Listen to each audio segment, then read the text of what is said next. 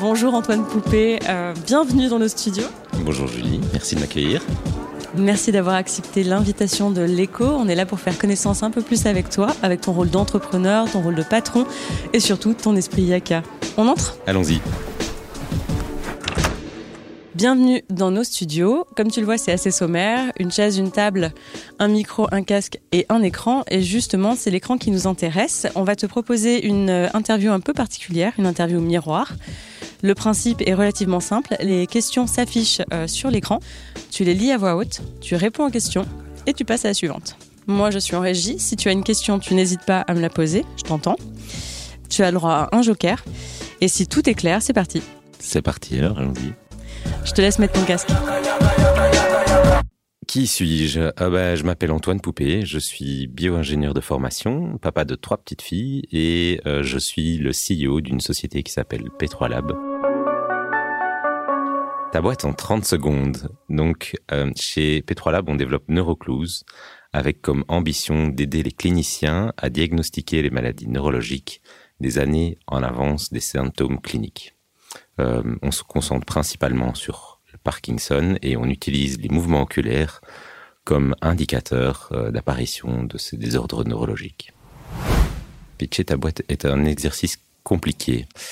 Alors c'était très compliqué il y a deux ans quand on a démarré la société. Euh, maintenant, je crois que je la pitch trois fois par jour. La, partie compliquée, c'est d'éviter d'avoir l'air d'un robot quand on pitch sa boîte. Enfant, quel était ton job de rêve? Je rêvais d'être inventeur. Je voulais être inventeur pour aider les gens euh, à mieux vivre. Attention, maintenant tu dois répondre du tac au tac. C'est parti. Elon Musk ou Jeff Bezos? Aucun des deux. Jeff Bezos parce que euh, je ne comprends pas l'intérêt d'aller euh, passer 10 minutes dans l'espace et Elon Musk, sa vision euh, drive l'ensemble de ses actions et ça c'est quelque chose qui est inspirant. Mais par contre, je le trouve très imbu de sa personne. Steve Jobs ou Bill Gates? Bill Gates pour sa vision de la philanthropie. En gros, euh, il a réussi dans le business et il utilise cette force et son capital et son cerveau aujourd'hui pour résoudre des questions sociétales qui sont clés. Apple ou Android? Android. Tetris ou Fortnite? Tetris, parce que ça me rappelle des souvenirs d'enfance, mais euh, je suis vraiment pas un gamer. Lever tôt ou lever tard? Ah, clairement lever tard. Ça, c'est. Euh, je suis un lève-tard, couche-tard. J'adore mon lit.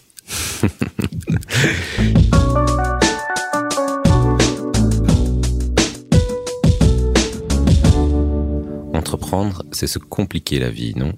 Une PME de 10 personnes, ça ne suffirait pas? Entreprendre, c'est pas se compliquer la vie. C'est vivre la vie pleinement. C'est euh, vraiment vivre à 200 à l'heure et se sentir vivre. C'est entreprendre, ça prend au tripes et euh, ça permet de découvrir une force en soi qui est vraiment forte. Et une PME de 10 personnes, ça suffirait pas. Si, ça pourrait suffire. Une PME de 10 personnes ou une grosse boîte de 2000 personnes, entreprendre, c'est la même force qu'on va retrouver dans les deux.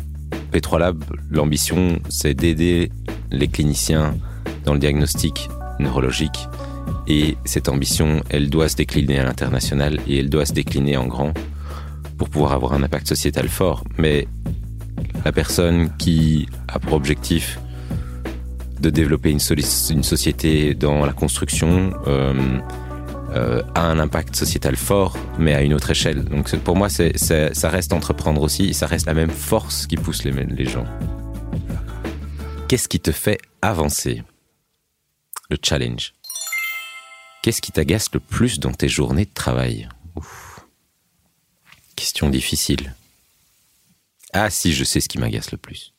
Ce qui m'agace le plus, c'est les démarcheurs. Waouh Ça, c'est vraiment... Ceux qui m'appellent, euh, et, en tant que CEO, avec une certaine présence dans les médias, c'est de plus en plus fort. Les mails non voulus, les messages WhatsApp euh, intempestifs et euh, les contacts sur LinkedIn pour me vendre des trucs, ça, ça m'agace beaucoup. Tu t'es fait tout seul? Non. non, non. Et ça fait partie de l'aventure entrepreneuriale et c'est ça qui la rend si riche, c'est que on a une quantité de rencontres extraordinaires avec plein de gens qui ont énormément de choses à apporter et c'est chaque rencontre permet d'avoir un point de vue différent, de récupérer un avis ou un conseil qui permet de faire avancer. Quel est le meilleur conseil que l'on t'a donné et le pire? Le meilleur conseil que l'on m'ait donné, c'est d'écouter le marché, c'est de s'assurer qu'on réponde bien à un besoin et qu'on n'en crée pas un. Le pire conseil qu'on nous ait donné, j'aime bien les oublier. La principale leçon de ton parcours d'entrepreneur. Oser, ça paye et il faut pas se freiner dans ses envies. avec Petrolab, j'ai l'impression d'être, euh, d'avoir décollé avec un parachute et, euh, et qu'on est en train de construire l'avion en réaction en cours de, en cours de route. Et en fait, euh, c'est parce qu'on a osé sauter et parce qu'on a osé avancer. Et chaque fois qu'on on ose quelque chose, ça paye. Alors, avec des ups and downs et des bonnes et des mauvaises semaines, mais, mais vraiment cette part de naïveté qui fait que tu sautes, de ton avion. C'est ça qui, euh, qui est la principale leçon de, mon parcours d'entrepreneur. Si j'avais su, j'aurais démarré ça juste après, après l'UNIF.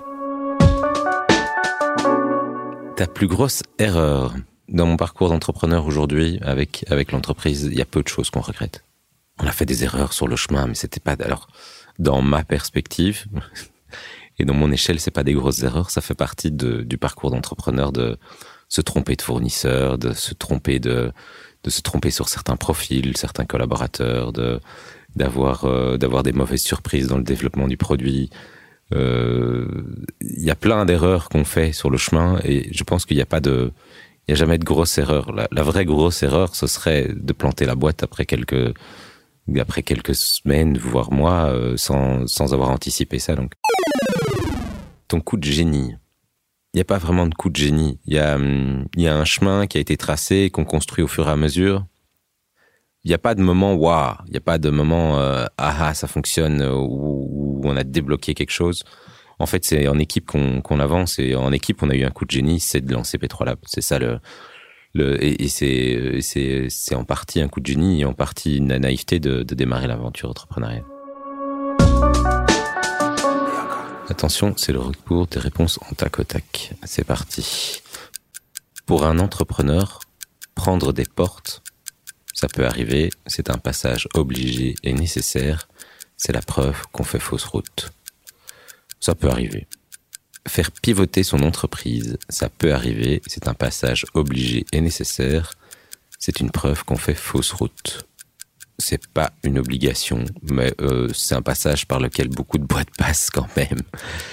Euh, mais c'est pas une obligation, non. Le plus compliqué, c'est de gérer 100 personnes ou de gérer deux enfants. c'est de gérer 100 personnes, non, des enfants. C'est euh, des petits anges chez moi.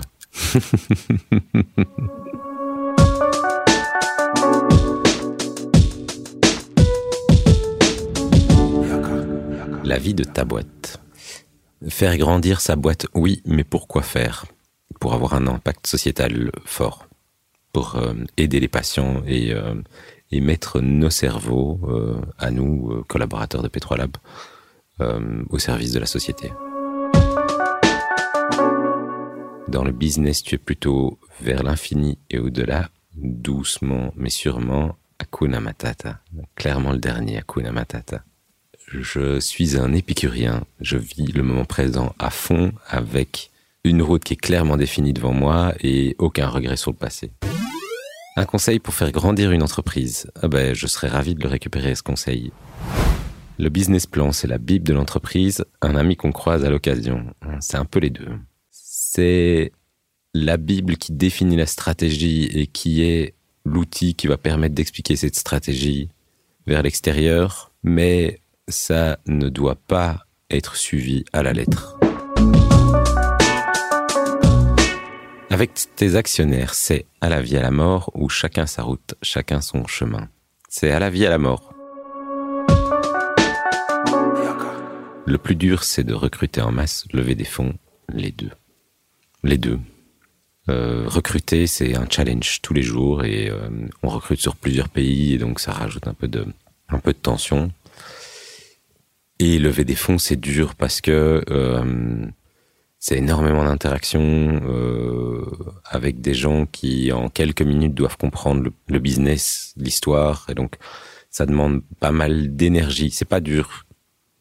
Moralement, c'est dur, juste dur en termes de consommation d'énergie et de, et de conviction. En gros, pour raconter une bonne histoire, il faut être à 200% dans l'histoire et il faut avoir l'énergie pour raconter cette histoire à 200%. Donc. Qu'est-ce qui compte le plus Le produit ou le profil des dirigeants Les deux?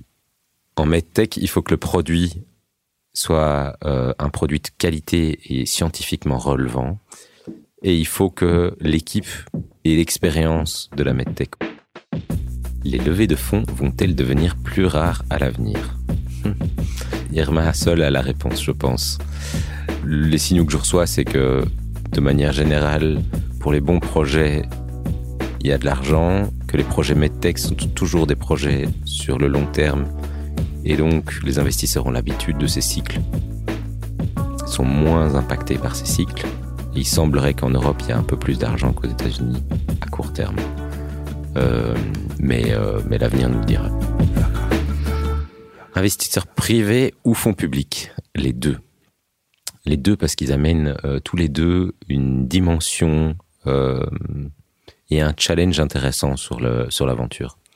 L'investisseur privé va être plus intéressé par la partie financière. Les subsides, c'est un levier de croissance, un cadeau empoisonné. J'espère que ce ne sera pas un cadeau empoisonné. Pour l'instant, c'est un vrai levier de croissance pour nous. La région wallonne permet vraiment un coup d'accélérateur fort aux jeunes pousses. Alors c'est compliqué de s'y retrouver et euh, je pense qu'ils travaillent beaucoup à essayer de simplifier euh, l'accès à ces différents subsides. Mais aujourd'hui, ça a été un vrai accélérateur pour nous. La Belgique terre de suiveurs ou d'innovateurs Bonne question. Je pense que dans le milieu médical que je connais, c'est une terre d'innovateurs. Le monde politique est à tes côtés, à côté de la plaque. C'est une question piège. Euh, ils sont à mes côtés pour l'aventure entrepreneuriale euh, de manière générale et pour Petrolab. Je pense qu'ils sont à côté de la plaque en ce sens que aujourd'hui, il y a une guerre de clochers qui se passe entre différentes sous-régions de la Wallonie, là où à côté la France, ils ont défini un plan de marche.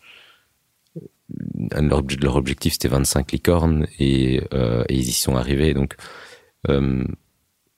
je pense que la régionalisation vient euh, complexifier vachement l'esprit entrepreneurial en Belgique et il devrait y avoir une ambition fédérale plutôt que d'essayer de tirer ça vers les régions ou vers des sous-régions. Pour toi, c'est quoi l'esprit Yaka? Yaka, c'est oser. C'est oser se jeter de l'avion avec un parachute en se disant qu'on finira bien par atterrir quelque part. Si tu avais une question business pour le mentor, qui sait tout, ce serait laquelle. Comment mettre en place un outil qui permet de sauter le chasme dans la courbe d'adoption technologique. Aujourd'hui, notre gros challenge, c'est que on sent une traction sur cette début de courbe et on sait qu'elle est absolument indispensable pour arriver à early adopters, mais on sait qu'il va y avoir un chasme et donc quels sont les conseils qui vont nous permettre de sauter ce chasme et d'arriver dans notre early majority? Sans nous casser la figure entre les deux. C'est fini, bravo et merci. C'est tout pour cet épisode produit par l'écho. Vous venez d'écouter Antoine Poupé, cofondateur et CIO de Petrolab. On continue nos rencontres avec ces entrepreneurs qui osent voir grand. Prochaine invitée à incarner l'esprit Yaka, Gaëlle Elsmortel, cofondatrice et CIO de Genius. Yaka est une initiative de l'éco qui vise à booster l'esprit d'entreprendre et à aider les entreprises à croissance rapide à devenir leaders dans leur domaine. Si l'épisode vous a plu, abonnez-vous à notre podcast et retrouvez tous les contenus Yaka sur le site et l'app de l'écho.